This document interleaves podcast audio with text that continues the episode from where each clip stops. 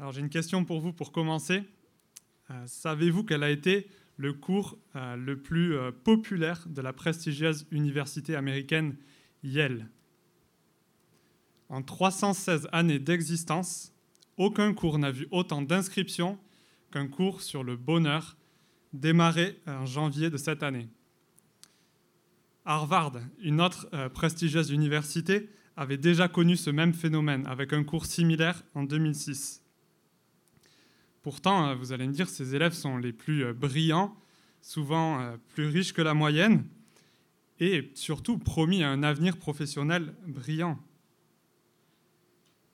Et alors, si même eux sont si avides d'un cours sur le bonheur,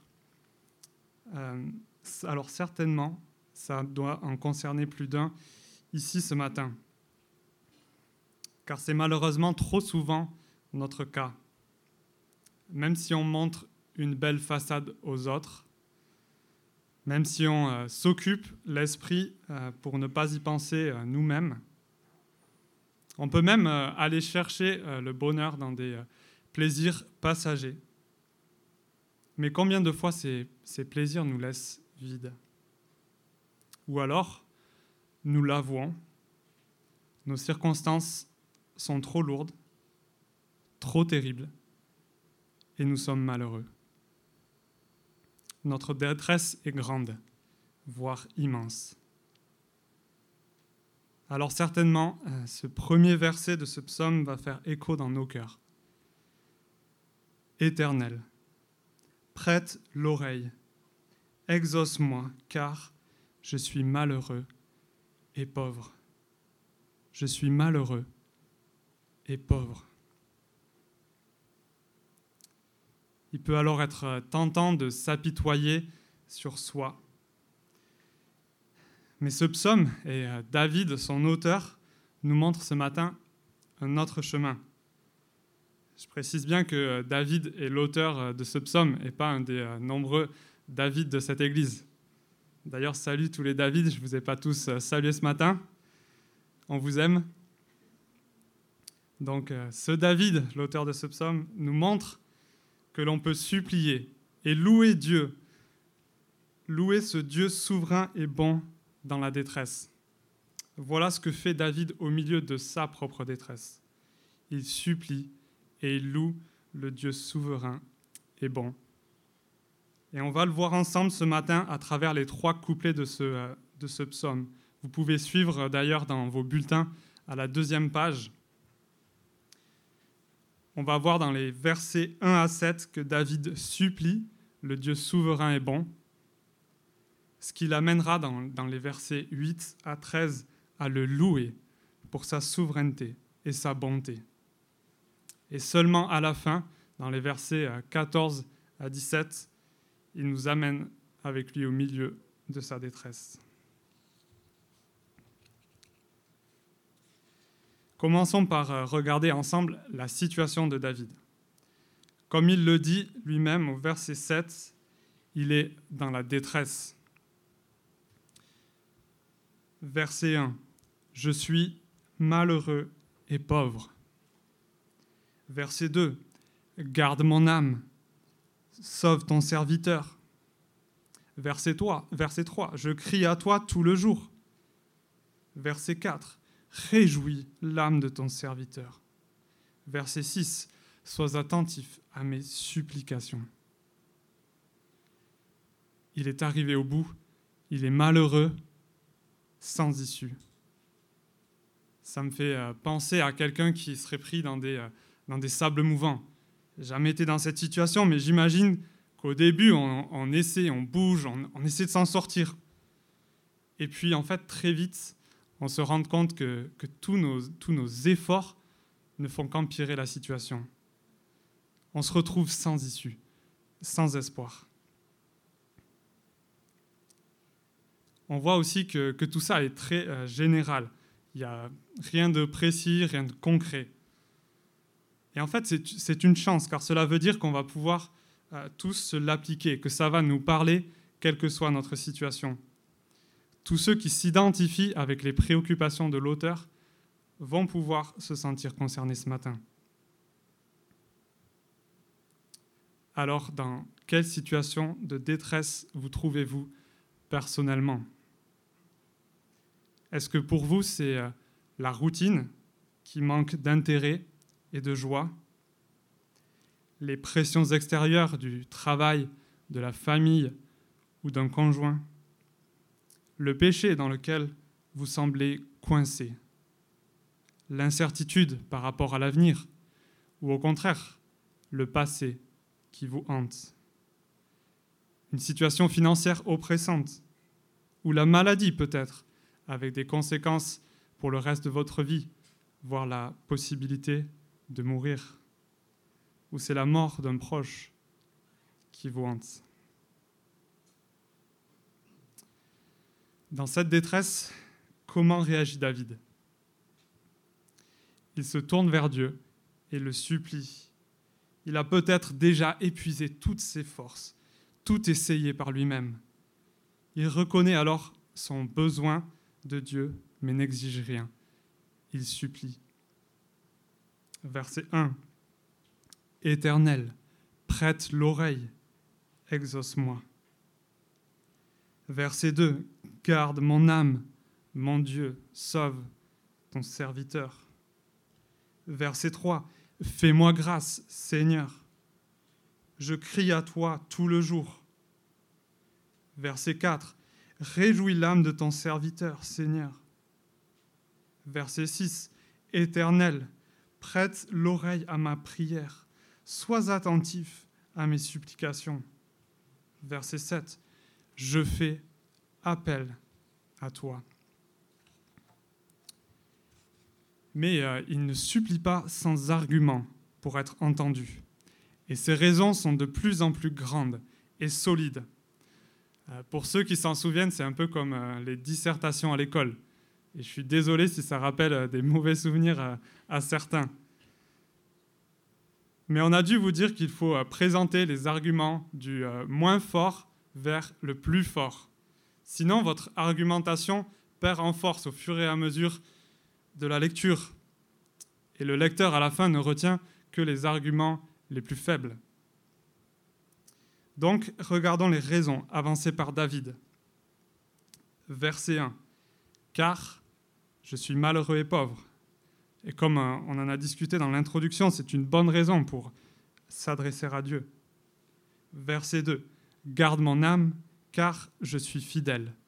Mon Dieu, sauve ton serviteur qui se confie en toi. Là, David se base sur sa relation avec Dieu. Et il met en avant euh, trois liens qui le relient à Dieu. Fidèle d'abord, qui se rapporte en fait à l'alliance que Dieu a fait avec son peuple. Puis, on voit la relation euh, du serviteur avec son maître. Et enfin, la relation qui lie celui qui fait confiance à celui en qui il a placé sa confiance. Verset 3, verset 3. Car je crie à toi tout le jour. C'est une belle illustration de la fidélité de David envers Dieu. Verset 4. Car c'est vers toi que je me tourne. Il ne cherche qu'en Dieu seul. Là encore, on voit sa fidélité. Et puis on arrive au point culminant, à la raison principale, au verset 5. Le caractère de Dieu lui-même, sa bonté. Regardez. Oui, tu es bon, Seigneur, tu pardonnes, tu es plein d'amour pour tous ceux qui font appel à toi. Et le plus magnifique, c'est qu'il l'a déjà prouvé. Verset 7. Je fais appel à toi lorsque je suis dans la détresse, car tu m'exauces. Il a répondu aux prières de David. Et qu'est-ce que cela change pour nous? Eh bien, dans nos détresse, nous pouvons imiter David. On vient de voir que dans une profonde détresse, David se tourne vers Dieu. Il expose les sentiments de son cœur, sa détresse et le supplie et il base sa supplication sur euh, sa relation avec Dieu et sur le caractère de Dieu. Dans nos détresses, on a le droit, on est même encouragé à se tourner vers Dieu. Car comme le dit David au verset 5, il est plein d'amour pour ceux qui font appel à lui.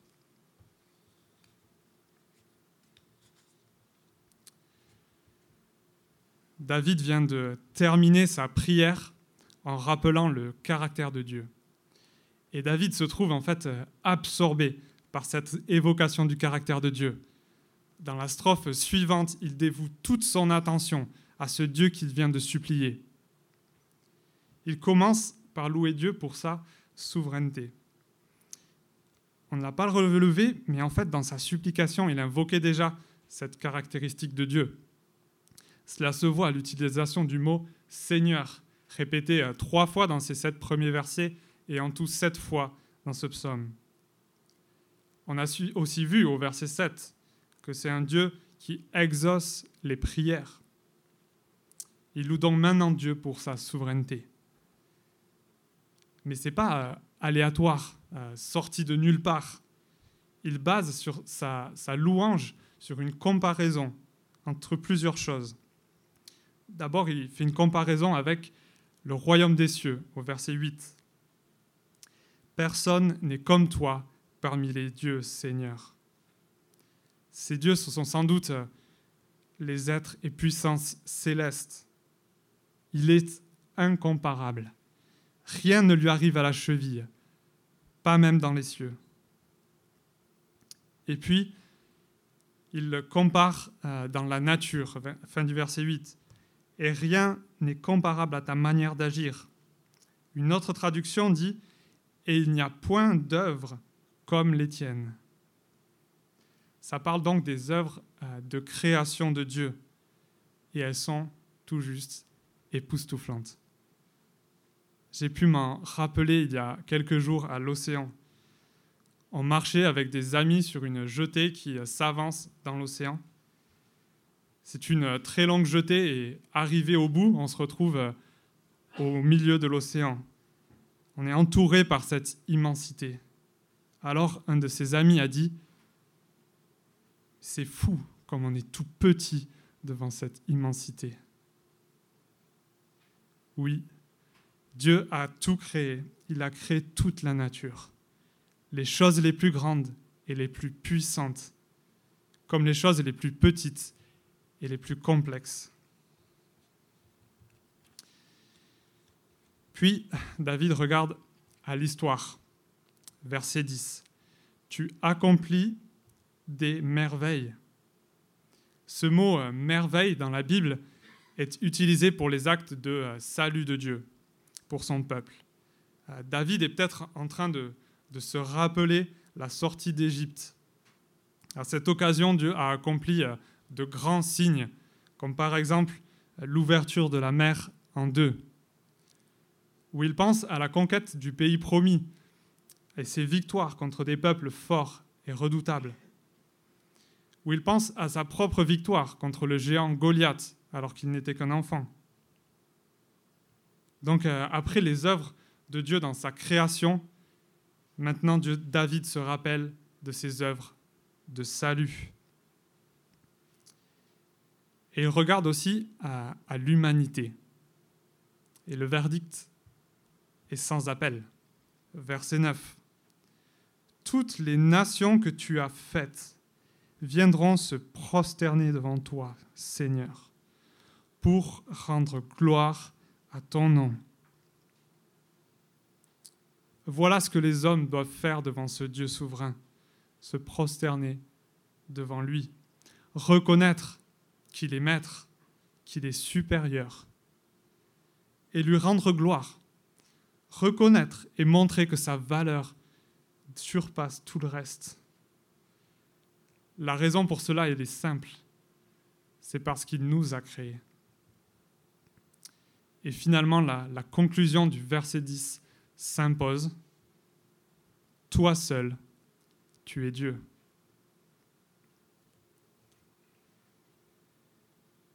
Lisons la suite, verset 11. Enseigne-moi tes voies, éternelles, et je marcherai dans ta vérité. David n'est pas resté en fait aux, conséquences mondiales de la souveraineté de Dieu. Il en tire des conséquences personnel. On voit déjà que, que c'est une prière qu'il adresse à Dieu. C'est la première conséquence de la souveraineté de Dieu. C'est lui qui peut agir dans sa vie. Et qu'est-ce qu'il demande? Enseigne-moi tes voies. Il reconnaît que les voies de ce Dieu souverain sont meilleures que les siennes. Et pourquoi demande-t-il cela? Et je marcherai dans ta vérité. Pour mieux euh, comprendre, il faut savoir que, que la Bible image souvent euh, la vie morale d'une personne par euh, un chemin ou une voie. Et la conduite d'une personne comme une marche ou un voyage. Le, les voies sont donc la vie morale d'une personne et la marche, la conduite qui en découle. Le désir de David est donc euh, de développer les vertus morales, le caractère de Dieu, dans le but de faire des choix à la lumière de ces vertus, et donc de marcher d'une manière qui plaît à Dieu. Et puis il ajoute une autre demande à la fin du verset 11. Dispose mon cœur à craindre ton nom. Il reconnaît là que son cœur n'est pas bien disposé. Il reconnaît qu'il ne craint pas, ne respecte pas suffisamment ce Dieu. C'est en fait aussi quelque chose que Dieu veut faire pour nous, pour son peuple. Par exemple, il dit, Je leur donnerai un seul cœur et un seul chemin, afin qu'ils aient toujours la crainte de moi, pour leur bonheur et celui de leurs enfants. Jérémie 32, verset 39. Pourtant, ce n'est pas toujours notre réponse. Et si vous n'êtes euh, pas chrétien et que vous venez ici pour la première fois, euh, vous êtes sans doute surpris. Aviez-vous déjà pensé ainsi? Aviez-vous déjà pensé que le fait que Dieu soit le Créateur tout-puissant signifiait que vous aviez à lui rendre des comptes? Souvent, il est facile de dire que que oui, peut-être Dieu existe, que c'est lui qui aurait créé l'univers plutôt que le hasard. Et pourtant, on tire rarement les conclusions pour nous-mêmes, car c'est là en fait où ça devient difficile. Pourtant, il le dit, c'est pour notre bonheur. Et lorsque l'on est chrétien, quand on affirme cela, est-ce qu'on désire cela ardemment, comme David? Et bien souvent, au lieu que, que les détresses nous poussent à prier pour la sainteté, on les utilise plutôt comme une excuse pour notre manque de sérieux dans la lutte contre le péché.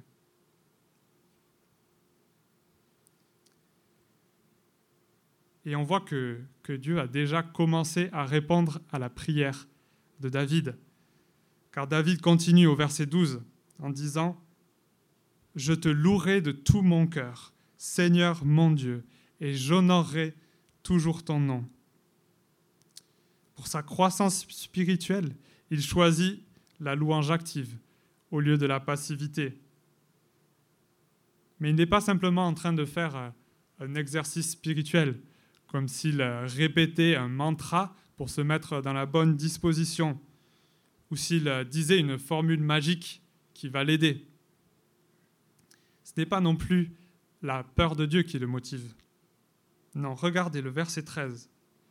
Car ta bonté envers moi est grande, et tu délivres mon âme des profondeurs du séjour des morts. Cette louange et cette prière est donc motivée par le caractère bon de Dieu. Et notamment, il l'a manifesté en délivrant son âme du séjour des morts. La mort, c'est ce qu'il mérite, car il ne marche pas dans sa vérité, et que son cœur n'est pas euh, disposé à craindre son nom.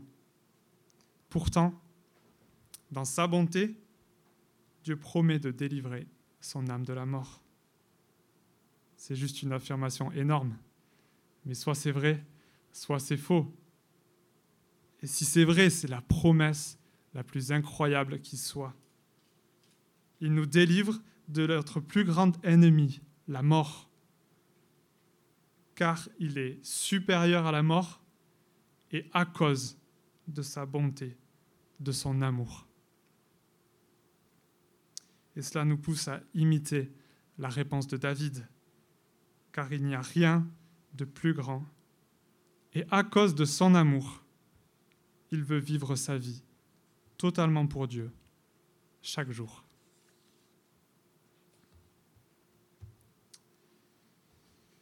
Ok, faisons le point sur euh, où nous en sommes avant d'attaquer la dernière partie.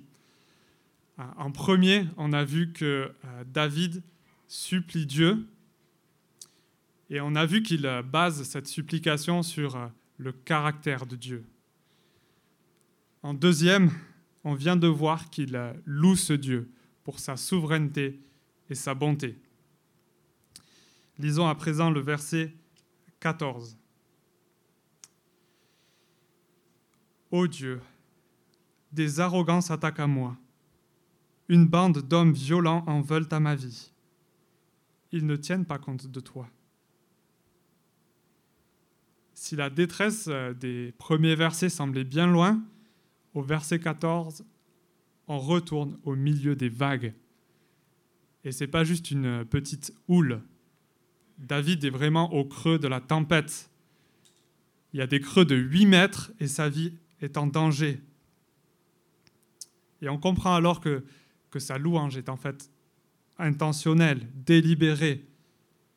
En effet, sa louange n'est pas en réponse à, à la fin de sa détresse, à l'exaucement de ses prières, mais elle est offerte au milieu de la détresse.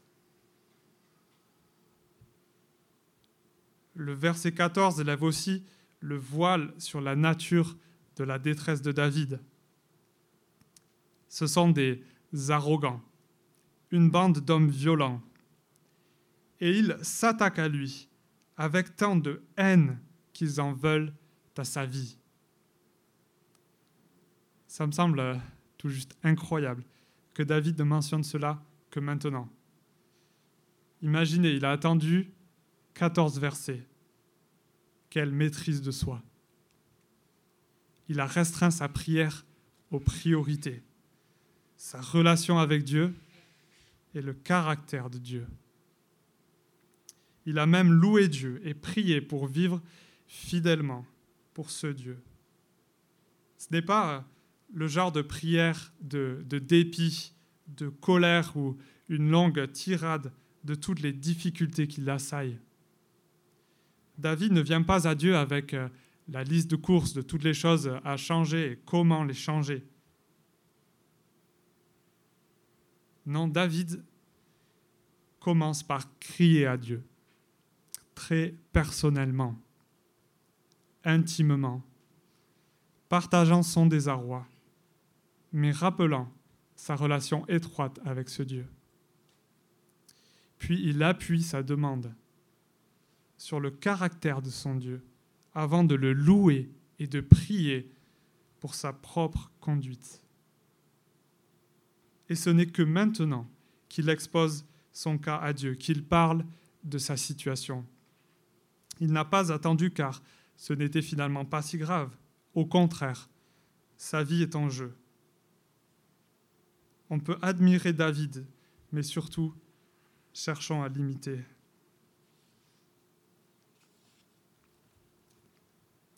Regardons à nouveau ces méchants. Ils sont arrogants, violents, et ils ne tiennent pas compte de Dieu. Ils sont euh, plus que coupables. Pourtant, regardez le verset 15. Mais toi, Seigneur, tu es un Dieu de grâce et de compassion lent à la colère, riche en bonté et en vérité. Dieu ne demande, David pardon, ne demande pas la justice ou que Dieu montre sa colère contre ses ennemis. David euh, s'appuie sur la grâce, la compassion d'un Dieu lent à la colère, riche en bonté et en vérité. Il montre qu'il est ouvert lui-même à la correction. Sa situation n'est sans doute pas sans lien avec euh, ses propres fautes. On en a déjà eu euh, des indices au verset 5. Euh, tu pardonnes, car il y a des choses à pardonner. Et dans les versets 11 à 13, il a besoin de changer. Parfois, nous sommes nous-mêmes victimes d'injustice, mais bien souvent, ce sont nos, nos, propres fautes qui sont en partie la cause de nos détresses. C'est pourquoi il en appelle à la grâce de Dieu. Et pour cela, il cite mot à mot Exode 34, verset 6. Ce qui au passage nous, interroge sur notre propre utilisation de, de la Bible dans nos prières, et en particulier dans la détresse. Cela devrait nous encourager à ne surtout pas l'abandonner dans la détresse. Au contraire. Quand David cite directement ce texte, je pense qu'il est important de comprendre euh, son contexte. Pour ceux qui, euh, qui connaissent, c'est au temps euh, de la sortie d'Égypte. Après que Dieu a libéré son peuple de l'esclavage, il fait alliance avec lui. Mais quelques jours plus tard, le peuple fabrique un veau en or et l'adore. Ils sont donc coupables devant ce Dieu d'avoir rompu l'alliance qu'ils venaient tout juste de conclure. Moïse intercède alors pour que Dieu ne déverse pas sa juste colère contre ce peuple. Il intercède même pour que Dieu vienne habiter au milieu de ce peuple. Et Dieu accepte. Incroyable. Alors, Moïse ose lui demander de voir sa gloire. Et on comprend pourquoi il a accepté. L'Éternel répondit, Je ferai passer devant toi toute ma bonté, et je proclamerai devant toi le nom de l'Éternel. Mais il ajoute, Tu ne pourras pas voir mon visage, car l'homme ne peut me voir et vivre. Alors, il euh, prend Moïse et le cache dans le creux d'un rocher, il passe devant lui, et lorsqu'il est passé, Moïse peut le voir par derrière. Et l'Éternel proclame son nom l'Éternel. L'Éternel est un Dieu de grâce et de compassion, lent à la colère, riche en bonté et en vérité. Il pardonne la faute, la révolte et le péché, mais il ne traite pas le coupable comme un innocent.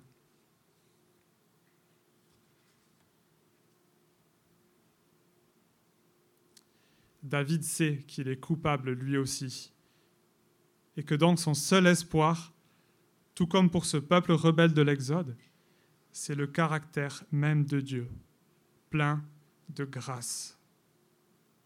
Et c'est bien du Dieu de l'Ancien Testament qui est présenté comme un, comme un Dieu de grâce et de compassion, lent à la colère, riche en bonté et en vérité. Il n'y a pas d'un côté euh, un Dieu de l'Ancien Testament euh, toujours en colère, et de l'autre un Dieu du Nouveau Testament, plein d'amour.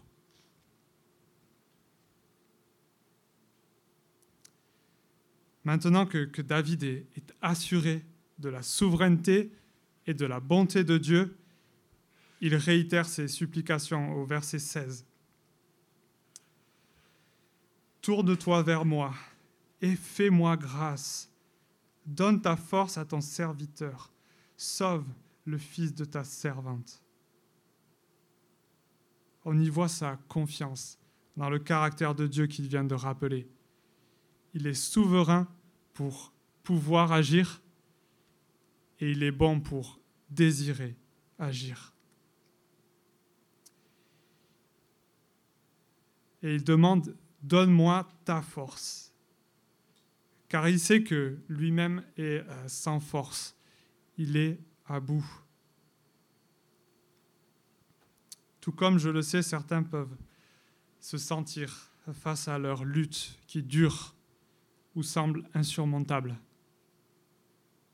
Pourtant, il y a de l'espoir, car il ne compte pas sur lui-même. Verset 15, il dit, Mais toi, Il compte sur ce Dieu grand et bon. Il a confiance que Dieu montre sa grâce à ceux qui font appel à lui, qui placent leur confiance en lui. Il se rappelle que Dieu l'a fait pour Moïse. Et au verset 7, on voit qu'apparemment Dieu l'a déjà fait pour lui aussi. Quand on doute, il est bon de se, rappeler l'action passée de Dieu.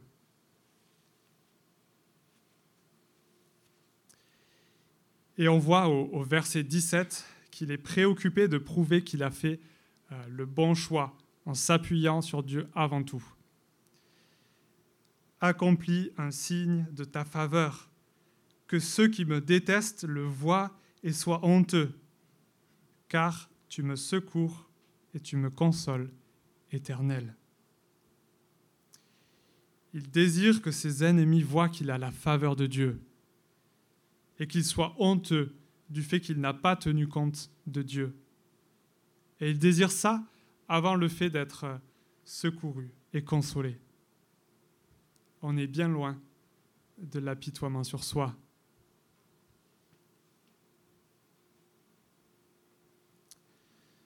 Qu'on vient de voir dans ces quatre derniers versets est, énorme. La joie et la louange de David ne sont pas déconnectés de la réalité. Au contraire, il est plus que conscient de sa détresse. Mais il est rempli de confiance, car il sait que sa vie est entre de bonnes mains, celle d'un Dieu souverain et bon.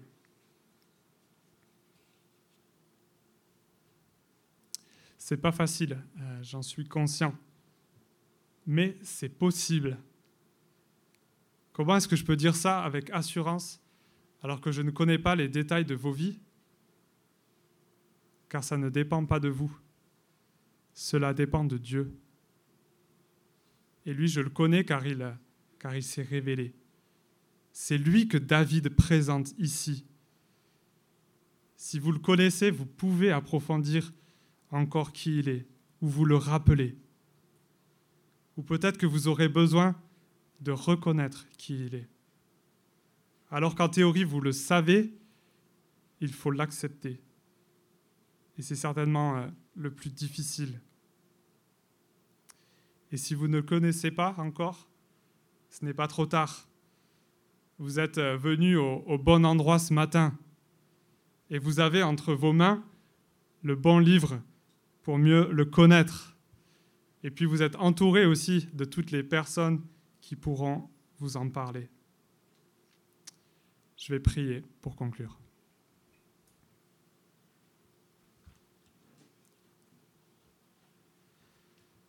Je te prie, Seigneur, afin que tu nous révèles ton caractère. Montre-nous l'étendue de ta souveraineté et convainc-nous que la seule réponse raisonnable c'est de te rendre gloire par des vies saintes. Et motive-nous à faire cela en réponse à ton amour, à ta bonté. Révèle-toi à nous de cette façon. Fais-nous connaître ton nom, un Dieu de grâce et de compassion, lent à la colère, riche en bonté et en vérité. Je te prie que nous fassions cela quand tout va bien mais comme on l'a vu aussi dans la détresse.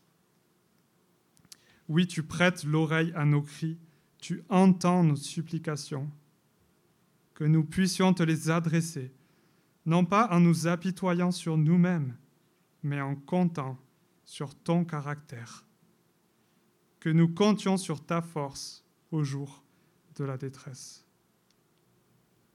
Et je veux finir en te priant, tout particulièrement pour ceux qui sont actuellement au milieu de la détresse. Tu entends leurs cris et tu es plein de compassion. Alors tourne-toi vers eux, fais-leur grâce, donne-leur ta force, sauve-les.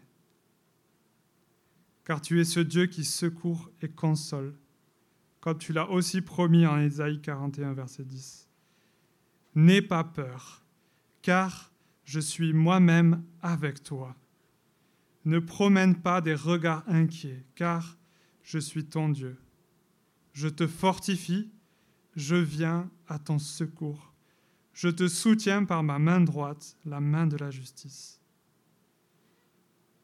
À toi, le Dieu grand et riche en bonté, soit la louange et la gloire.